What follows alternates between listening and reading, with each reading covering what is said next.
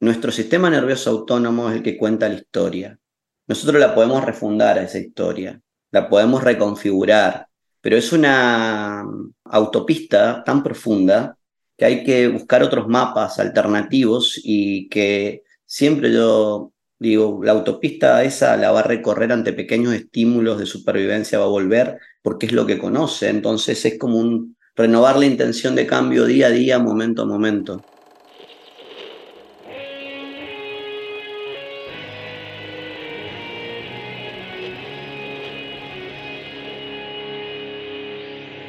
Bienvenidos a Volver al Futuro Podcast, donde platicamos con las mentes que nos impulsan a crear el nuevo paradigma de salud y bienestar, conducido por Víctor Sadia.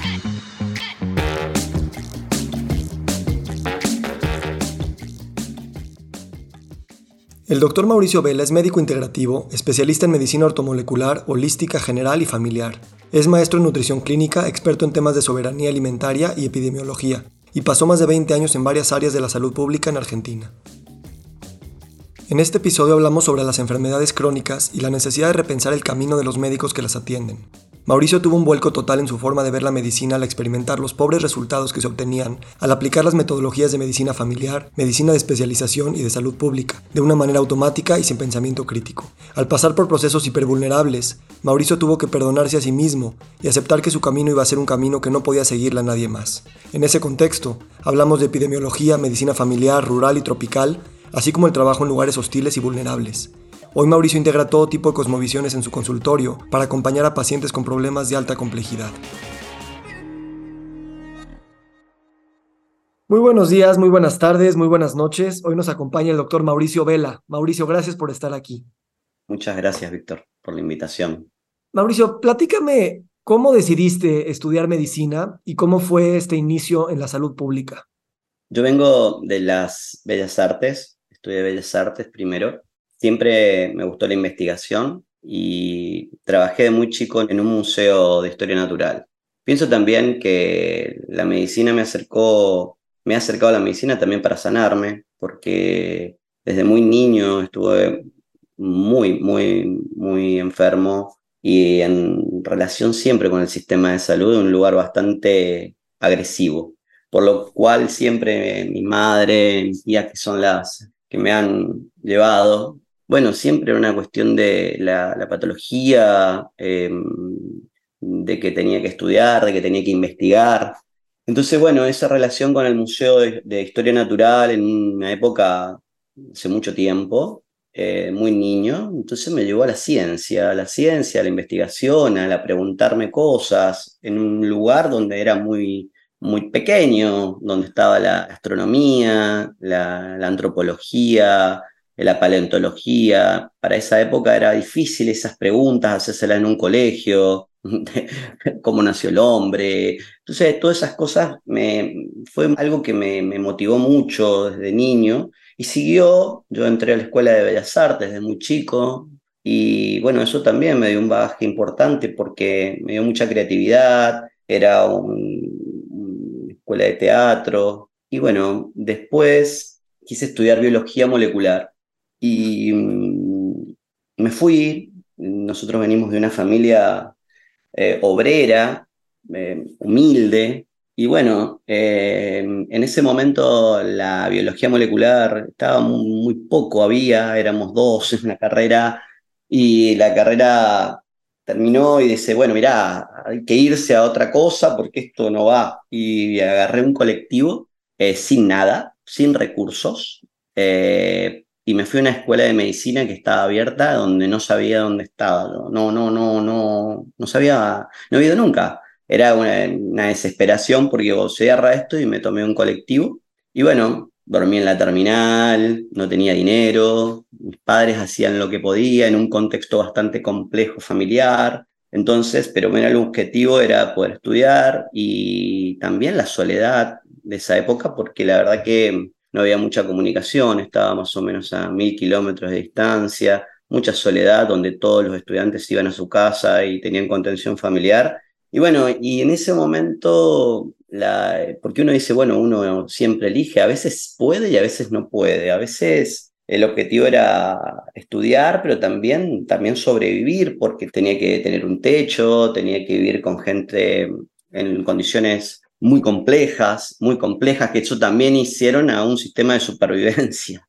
Eh, cuando me recibo, eh, bueno, era como que era muy complejo también seguir viviendo en una gran ciudad, porque uno decía, yo no quiero más, quiero tener un, un sueldo, quiero tratar de ver si puedo llegar, de poder tener algo para vivir, no estar pidiendo, poner, o saber si puedo conseguir. Y bueno, eh, hay un sistema en la Argentina, o sea que a veces no son pagas las especialidades, hay que tomarse, a veces hay que un año, pero hay que, no nos pagan. Y había algunas que sí, que hay que rendir y que nos pagan, y que había generalmente en los centros urbanos es donde mayores especialidades. Entonces yo estaba con una idea muy romántica de la medicina de familia, quería estar en un lugar más tranquilo, eh, pero también una contradicción, porque la medicina de familia, decir, bueno, mirá, esto no da, no rinde económicamente, la especialidad es lo que rinde, es el poder, y mientras más especialista sea, vos vas a rendir más.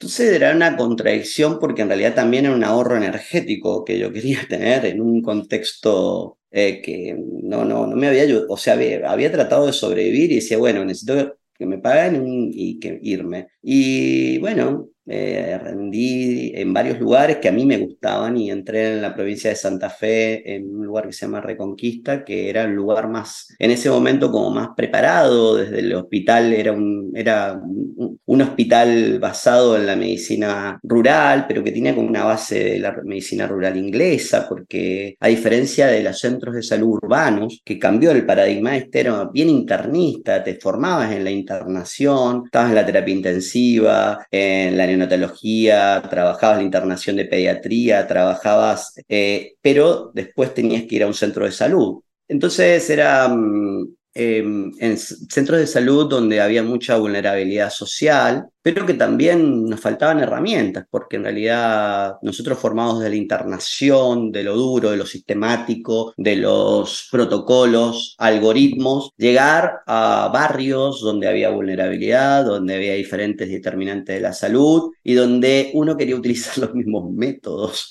eh, o los mismos programas que mandaban desde los ministerios o desde la Organización Mundial de la Salud para poder solucionar esos problemas a todos iguales. Entonces eso mm, es como que ahí fue como una, una lucha de decir, bueno, esto no lo puedo solucionar con esto.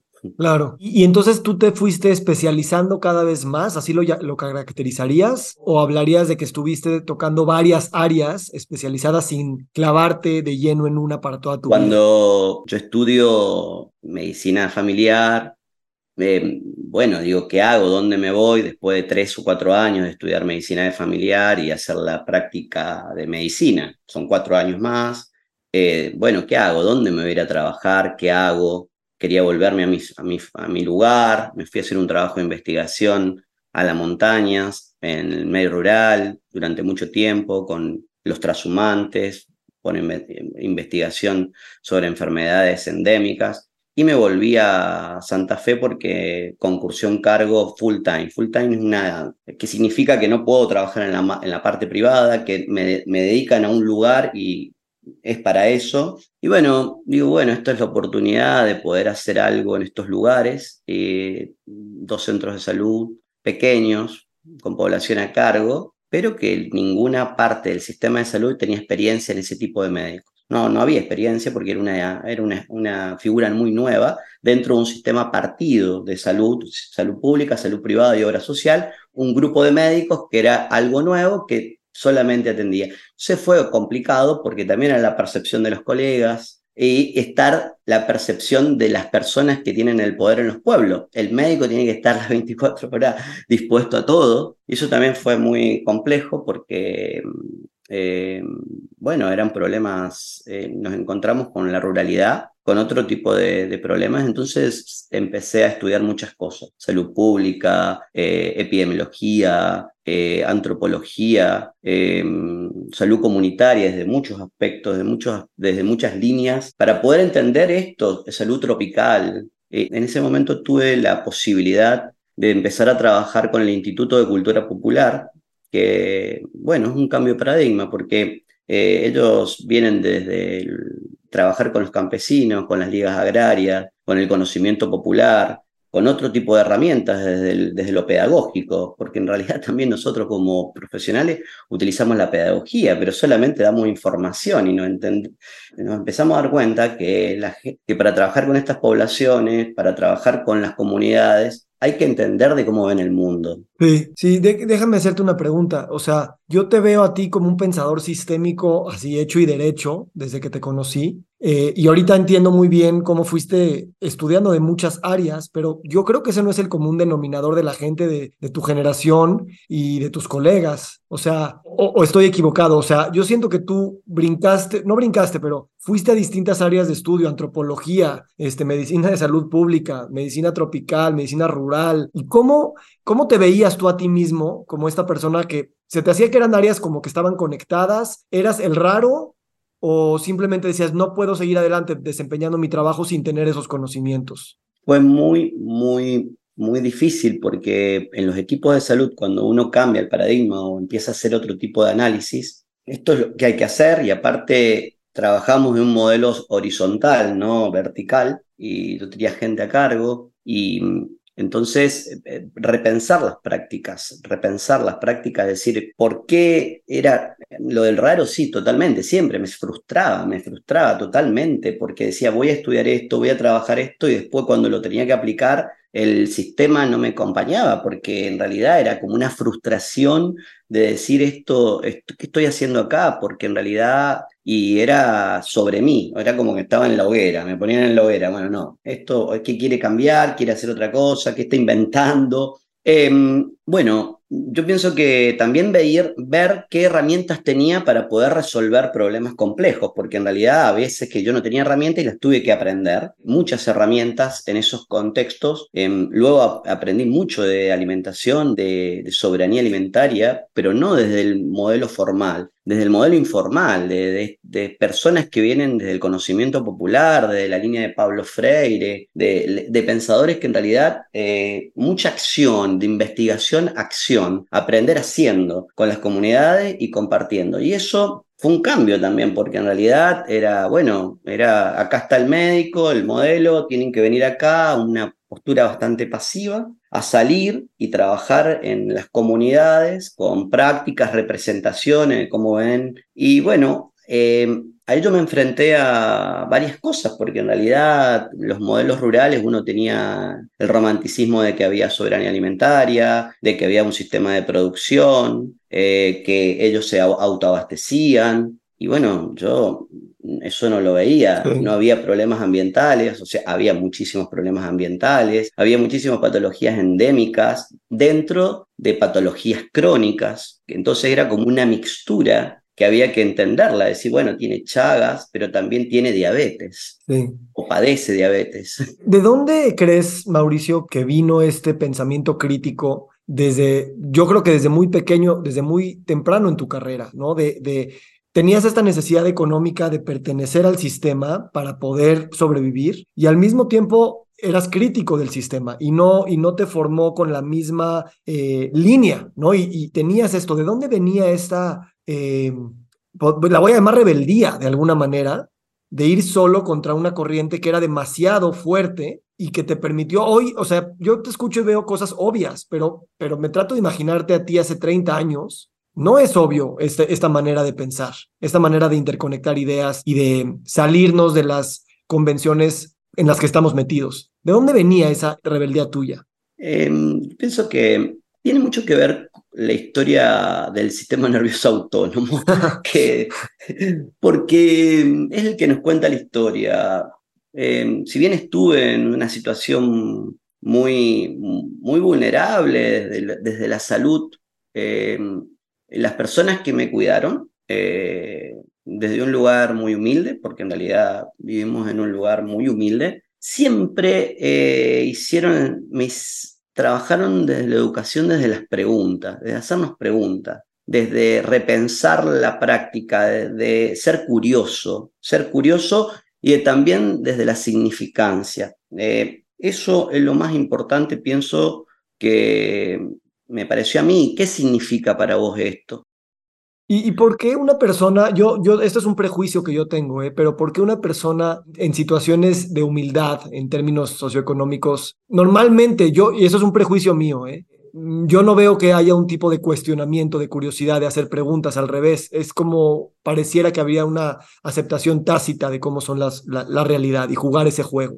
No sé si tengas la misma impresión que yo, eh, pero ¿de dónde crees que venía todavía esa Obviamente que pienso que Em, el conocimiento, que también nos hace libre, también nos permite hacer un escalar, escalar eh, socialmente, pero desde un lugar muy amable, de un lugar diferente. Eh, cuando uno se acerca a estos lugares, em, hay lugares que ya tienen como, ya está destinado, el, el destino ya está como determinado y eso es lo que nos tocó y es así ninguno va a la universidad, ninguno, son todos, van a ser o peones y ninguno porque es así. Entonces, yo en ese momento pienso que las personas que han estado conmigo han, me han ayudado mucho a poder saltar y poder saltar a otro lugar y poder salir, porque si no es como que eh, socialmente, decir, bueno, yo que trabajo en estos lugares, cuando hago estos análisis con el equipo de salud y digo, bueno, ¿cuántos de estos pueden cambiar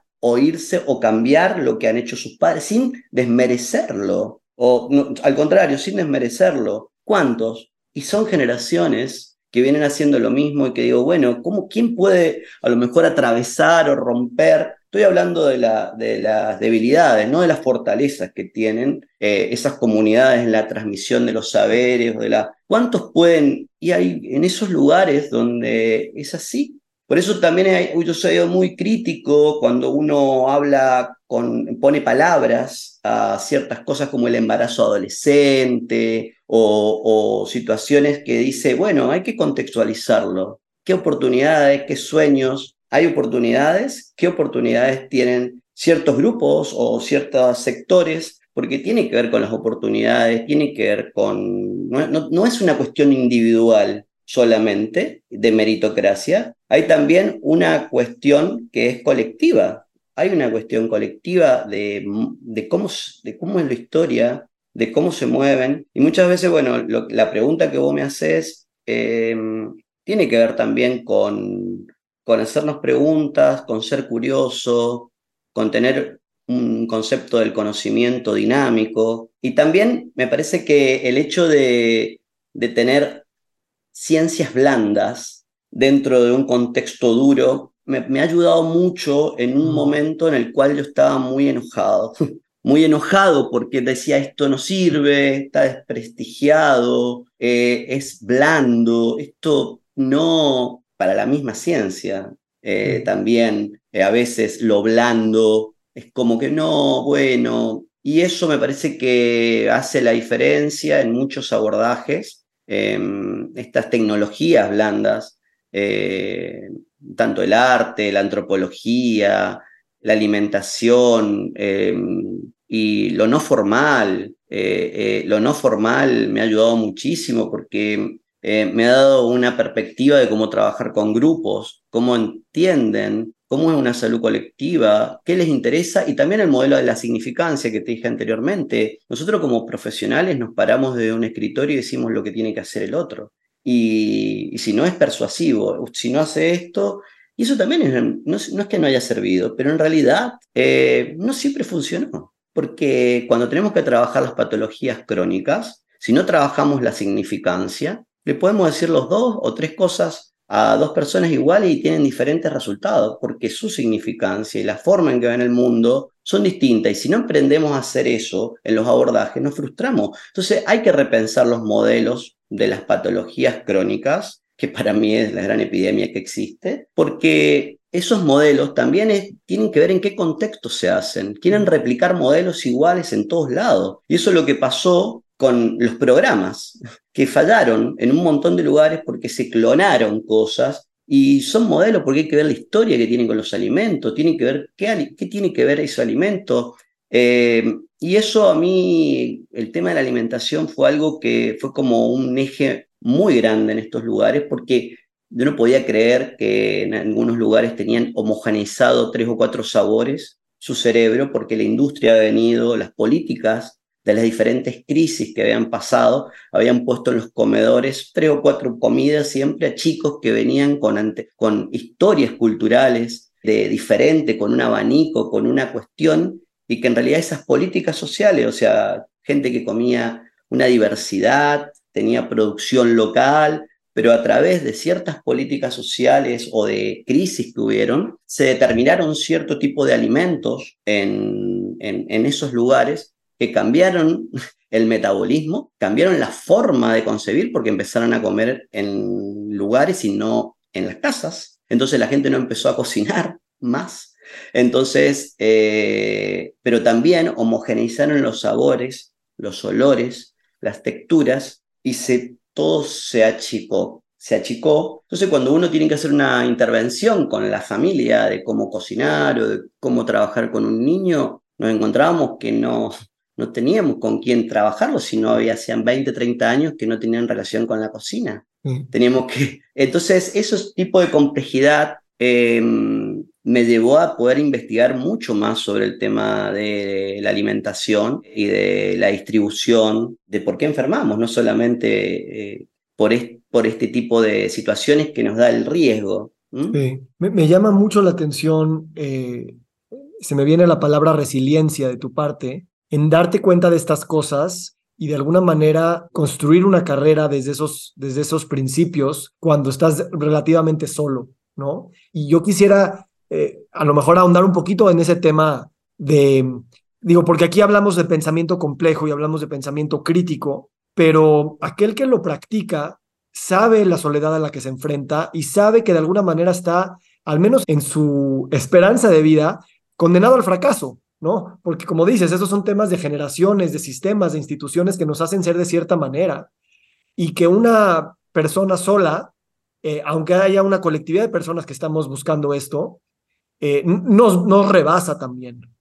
Entonces hay un grado de resiliencia donde la curiosidad a lo mejor es ese, em, esa gasolina para permitirnos seguir. Y por eso cuando nos encontramos personas que, tocamos estos temas, nos entendemos en un nivel muy fundamental eh, que, que, es muy bello, ¿no? Pero quiero saber cómo fue para ti el tejer estas redes de conocimiento y de aliados en, personas para que también no te vuelvas loco en el sentido de que te salgas del sistema y te olvides de esto, ¿no? Y al revés, sigas construyendo con el lenguaje y con las palabras del, del sistema convencional, pero tratándolo de cambiar, ¿no?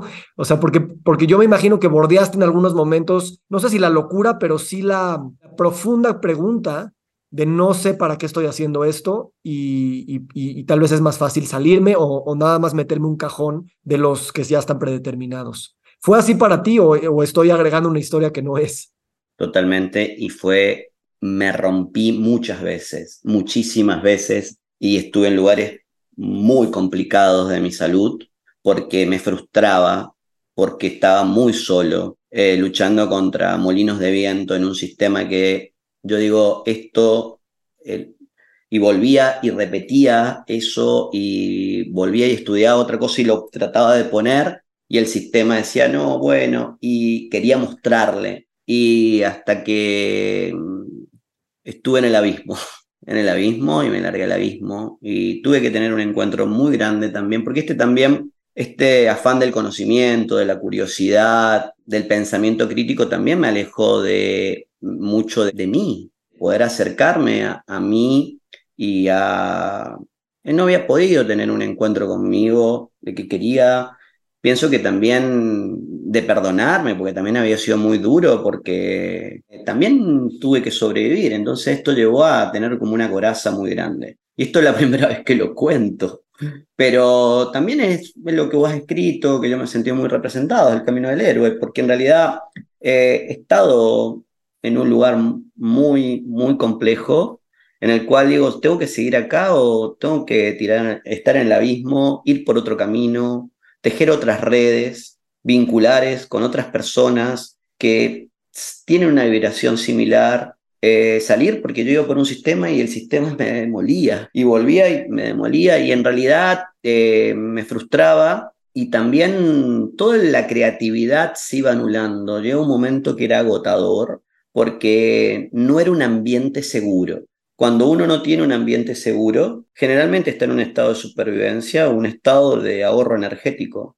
Ahorro energético se paraliza y no hace más nada, se desmotiva, eh, no tiene sentido, es un autómata, es un autómata. Y yo me necesito motivación, si bien soy un dopaminérgico, pero necesito, y entonces uno tiene que tomar decisiones, tiene que ir por otro camino, eh, y eso fue lo que hice, empecé a investigar otras cosas, estudiar conmigo, hice un trabajo personal muy intenso que me permitió tomar decisiones muy profundas, eh, muy profundas y también ir por otros caminos de la medicina infuncional, de la energía, de trabajar el trauma, primero conmigo, primero conmigo, porque tuve que tener una, como un trabajo muy profundo conmigo, que todavía lo sigo haciendo. Pienso que esto es eterno es eterno. Eh, y de esa forma es como que me vinculé mucho mejor como terapeuta, como terapeuta desde el acompañamiento. Cuéntame eso, cuéntame eso, cuéntame ese Bueno, em, como em, en este momento, eh, como tengo gente de todo el país que atiendo, eh, de todo el país, de muchas partes de América y de Europa, pero le pongo mucho el cuerpo, porque en realidad tuve que de repente estar en un sistema público único, poder reinventarme, porque en realidad es un reinventarme porque no me han enseñado a, trabajar en un modo privado, con otra metodología, en línea, pero también me gusta mucho el cuerpo, palpar, trabajar colectivamente y de repente estar solo, con formar un equipo, ver en un lugar pequeño, porque también hacer todo esto de una pequeña ciudad igual que lo pueden hacer en las grandes ciudades. Entonces digo, bueno, eso también era, y también valorarme, porque yo antes era muy duro conmigo, y esto de decir, bueno, qué grande poder hacer esto desde un lugar pequeño, hacer lo mismo o diferente que otra gran ciudad, eh, que venga la gente de, lugares grandes al lugar pequeño, es como invertirla. Eh, y, y eso Em, el tipo de complejidad que estoy trabajando ahora, que el nicho que yo digo, bueno, ¿qué es lo que veo? Veo cosas complejas. Veo gente que ya viene por 10, 20 eh, médicos y no es que lo vaya a solucionar, pero es lo que me está tocando, es lo que, me, lo que viene. Y entonces hay un nivel energético importante, entonces no veo tanta gente ahora, veo menos y más tiempo le dedico.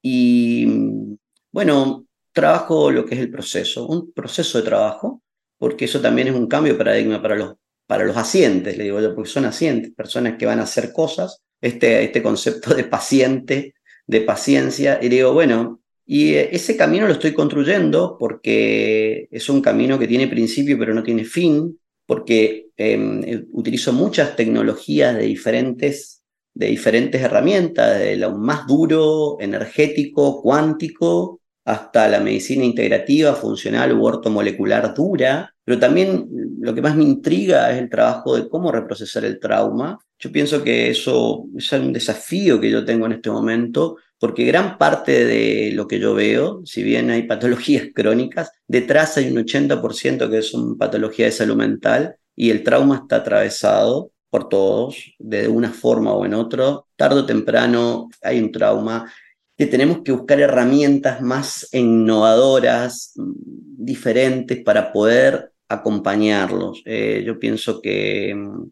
eh, todavía nos falta. Son dispositivos, yo pienso que son dispositivos, donde los dispositivos son híbridos, donde tienen que haber diferentes herramientas y tienen que ser eh, dispositivos más innovadores y creativos, porque mm, en estos procesos donde hay una transición epidemiológica, el mundo cambió muy, muy rápido, el contexto cambió muy rápido y bueno, hay procesos de mucha desadaptación. Sí, sí, hay una incomprensión eh, rezagada, Y, y aun cuando lo comprendamos y podamos explicar por qué se dio la transición epidemiológica, mm, sigue habiendo un cortocircuito de, de estas grandes fuerzas creando estas grandes enfermedades déjame hacerte una pregunta, Mauricio, y gracias por compartir esto. Me da la impresión de que tú caíste en un abismo varias veces y, la manera de salir y que realmente, como dices, es toda la vida estoy en ese proceso, te hizo ver como que no hay una sola metodología, no hay un solo camino, no hay una sola regla, ¿no? Y, creo que eso te da una apertura para que cuando tengas a una persona enfrente, no lo trates de meter en un cajón y ni siquiera le trates de decir cuál fue el tuyo, sino encontrar la manera de darle varias tecnologías para que esa persona se pueda rearmar a sí misma.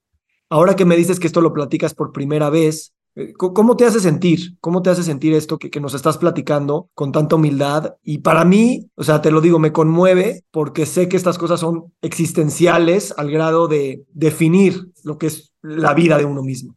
Yo me siento, porque me siento muy seguro con vos, puedo mostrar estas heridas y mostrarme vulnerable. O sea, yo pienso que cuando se habla de vulnerabilidad, eh, tenemos que tener un apego seguro para mostrar la vulnerabilidad. O sea, porque mostrar las heridas, eso tan íntimo, yo siempre digo que eso no es tampoco mostrarlo, hay que mostrarlo en el momento adecuado, porque si no, eso eh, es como, yo digo, hay que estirar y no estresar, muy sutil, el arte de la sutileza. Y eso es lo que he tratado de hacer conmigo y lo sigo haciendo. Obviamente que uno tiene ya, nuestro sistema nervioso autónomo es el que cuenta la historia.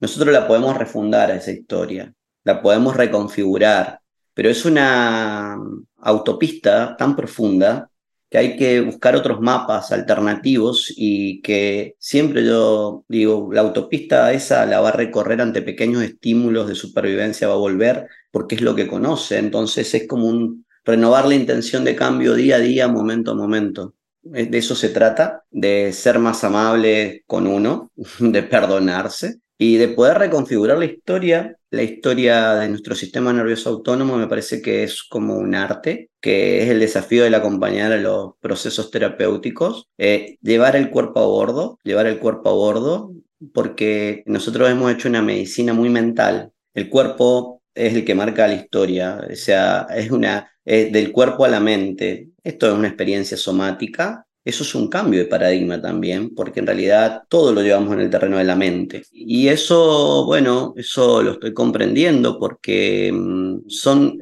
eh, cajas de herramientas que digo yo que con tecnologías muy duras, porque en este momento estoy utilizando tecnologías muy duras como la aminoneurofrecuencia, que es algo que a mí me encanta, que eh, con las frecuencias eh, neuronales, pero también tecnologías muy blandas hay que utilizar. Eh, que ese me parece que es tecnologías blandas dentro de una caja de herramientas donde puedan haber tecnologías duras, semiduras, blandas, y poder decir, bueno, ¿cuándo utilizo eso? ¿O cuándo utilizo y cuándo acompaño? Lo que me está sucediendo también es que muchas personas dentro de la medicina funcional, después de ver gente en procesos de decir, bueno, necesito un suero, necesito los suplementos, decime cómo como. En este momento me está sucediendo que las personas vienen a charlar conmigo y eso mm, no doy nada a veces. Y eso también eh, me ha dicho, bueno, estoy siendo útil desde otro lugar, porque más allá de qué podemos hacer, cómo podemos hacer, cómo podemos una herramienta, también obviamente que estoy aprendiendo que, porque también hay una historia de la psicología dentro de, principalmente de Latinoamérica, pero Argentina tiene una, historia de una psicología basada en el psicoanálisis francés, principalmente la escuela francesa. Entonces, bueno, el 90%, y no es que esté mal, es lo que pasa que son modelos para lo comunitario que ha quedado obsoleto, en el cual en realidad necesitamos otro tipo de herramientas para poder solucionar problemas salud mental, problemas de, angustia, problemas de padecimiento. Entonces, eh, hemos tenido que buscar otro tipo de, herramientas un poco más rápidas eh, para poder solucionar problemas muy simples, como descargar, como poder liberarse, como poder dar una mala noticia. Bueno, situaciones que yo digo, entonces, eso, eso también, eh, y después, bueno, he entendido que tampoco todo uno lo puede hacer solo, pero que también la medicina integrativa tiene que ver con poder trabajar con los equipos desde un lugar de la construcción de dispositivos. La medicina integrativa no es ahora te ve el médico, mañana te ves nutricionista, pasado te ve el psicólogo, porque estamos haciendo una fragmentación similar a lo que estamos planteando. Y esto también es cómo creamos dispositivos de acuerdo al contexto y a lo que necesitamos. Eso me parece que es un repensar. Yo a veces veo y dice, bueno, vamos a la medicina integrativa y este ve uno, te ve otro, te ve otro, te ve otro, te ve otro. Y eso a veces em, lo veo con las dietas, lo veo con las alimentaciones, lo veo con todo. Y esto también es qué complejidad tiene este territorio o, este ecosistema eh, cuál es la epidemiología, para qué sirve la epidemiología también, qué hacemos con estos datos, qué hacemos con esta información, cómo se transforma en conocimiento, porque la, verdad pedimos datos, pedimos todo, pero lo importante que yo le digo a la persona, se tiene que transformar en conocimiento para tomar mejores decisiones. O sea, ¿para qué queremos tanto dato? ¿Para qué queremos juntamos? Nos hemos pasado juntando cosas, dato, dato, dato, dato, dato, dato. Yo recuerdo una anécdota, eh, esto lo quiero contar, que mm, los agentes sanitarios es una figura eh, creada, viene de la década de los 70, pero se llaman agentes, las dictaduras, que lo pusieron en el territorio para, para recobrar datos. Una, una persona eh, que, que mm, recorría los lugares para vacunar, también le decían cómo tenían que potabilizar el agua a las personas. Muy interesante, muy bueno, pero que ah, pasó el tiempo, siguió existiendo, pero esas personas siguieron estando en los sistemas y cuando yo me encontré en el equipo y le digo, bueno, ¿y usted qué, qué hace? Yo soy agente sanitario. ¿Y qué hace? Y mira, hace 15 años, mira, yo agarro y recorro todo el territorio, me lleva dos meses, y pido ver si tiene agua, si, si tiene luz, y le pido si tiene las vacunas, tengo un calendario, y eso lo mando al ministerio. Eso lo mando al ministerio. Ajá. ¿Y hace cuándo que hace eso? Pero todo, 15 años. ¿Y pero para qué? ¿Y quién recobra esos datos? No, en el ministerio lo agarran. Bueno, nadie lo analizaba. nadie lo analizaba. Decía, bueno, ¿y qué? Pero si siguen teniendo, si tienen agua, ya sabes que tienen agua. Vamos a trabajar con problemas, no, porque a mí me dicen que tengo que hacer eso y si no, me retan o... Y entonces cuando nos sentamos a decir, bueno, mira, vamos a trabajar esto, este tipo de problema. Con esto, ¿qué ha, ¿qué ha pasado? Cuando yo me voy al ministerio, voy a un sótano y encuentro pilas y pilas y pilas de papeles de datos. De eso, nadie los miraba. Estaba ahí. Entonces, ¿qué hacemos con esa información? Nadie las mm. miraba, estaba ahí, eso, una persona. Y entonces esta persona también una cuestión de autoestima, por decir, ¿qué trabajo podemos hacer para poder reconfigurar ese trabajo que era automatizado? Y decir, bueno, ¿qué hacemos con esta información para poder tomar mejores decisiones? Y que esto es dinámico. Sabes, me digo, ahorita tocaste muchos temas, voy a tratar de recobrar dos en particular. Eh, cuando hablaste del psicoanálisis, eh, claro, el psicoanálisis viene desde una perspectiva muy individualista y que no tenemos los lenguajes para poder pues, entender este bienestar o, o enfermedad desde un modelo mucho más colectivo. Antes de empezar a grabar hoy, me dijiste que te gusta este espacio porque parece ser un espacio de escucha activa, ¿no?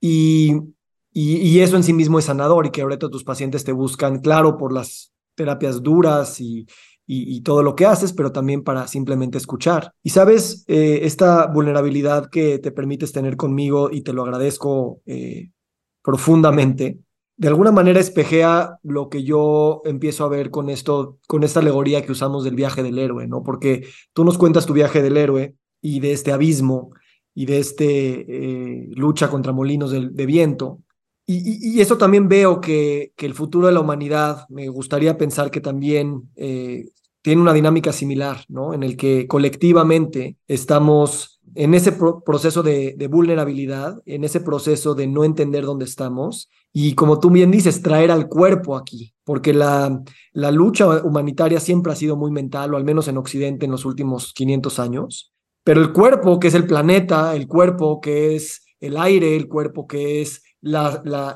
la, colectividad, el abrazo colectivo, que trabaja con energías mucho más allá de lo que las ciencias duras pueden describir, eh, nos puede llevar a una humanidad más regenerativa y definitivamente mucho más consciente y presente en la profundidad existencial y no en el automatismo eh, de este eh, este gestor público que nos acabas de contar, ¿no? De vivir en un, en un mundo que, se, que nos los pusieron y nosotros nada más obedecemos órdenes porque en el ministerio así dicen que debe de ser.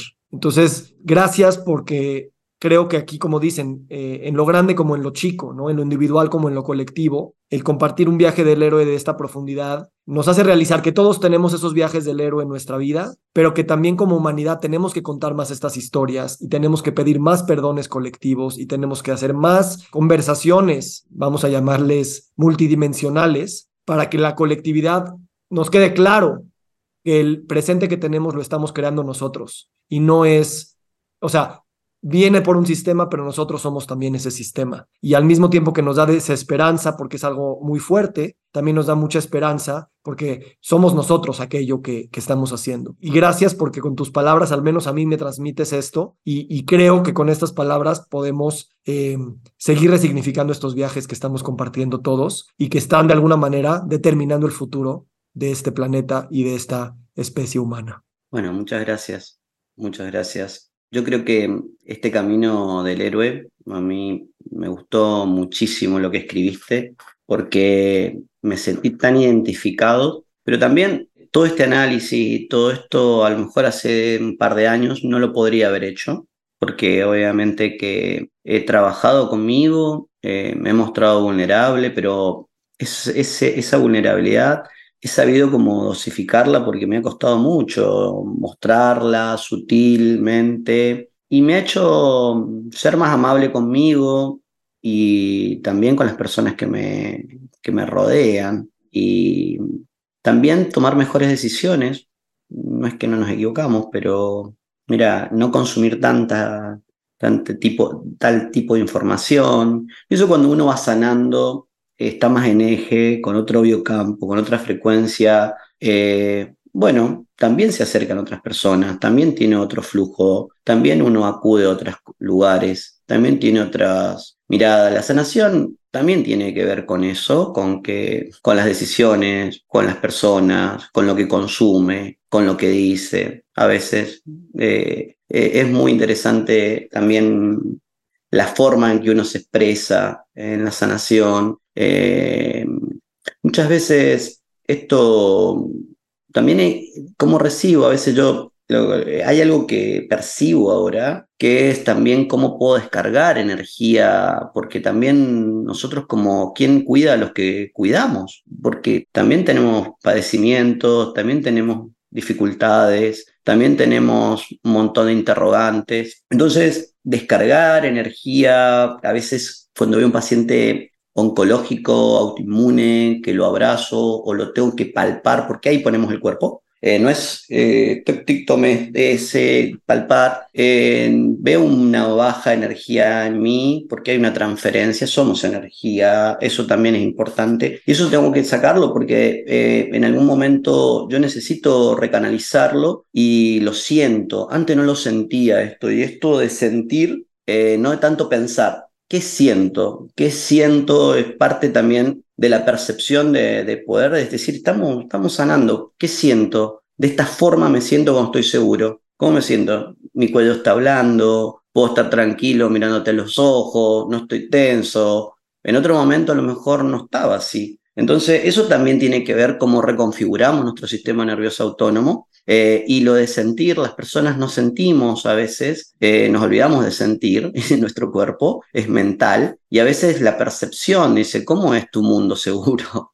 ¿Cómo te sentís seguro? ¿Cómo, es tu, ¿Cómo sos en un mundo seguro? Y a veces no existe eso porque hay mm, historias de trauma donde tenemos que buscar pequeñas chispas donde ha habido seguridad, porque no, no existe. El sistema ha estado siempre en un sistema de anclaje de supervivencia y se ha movido en un estado de supervivencia. Entonces, como terapeuta, buscar esas chispas de algún lugar seguro o generar esos espacios de seguridad. Seguridad, yo digo, de conexión, es un arte porque en realidad es como buscar pequeñas endijas en lugares o muy lugares, muy sutil, y entrar en la sutileza dentro de un terreno donde es complejo, eh, hay que tener, también hay que decir que tenemos que tener, eh, hacernos el tiempo. La medicina también ha hecho que todo sea muy sistematizado y poco tiempo de escucha. Entonces, eh, también dentro de eso también he ampliado ese espacio, que un espacio donde hay un espacio, no hay, si bien podemos tener, pero tenemos los límites difusos. Eh, no, usted tiene tanto, y mira, esto es así, y a lo mejor el valor de eso cambia porque tenemos un tiempo. Y eso también fue un cambio de paradigma para mí, porque, bueno,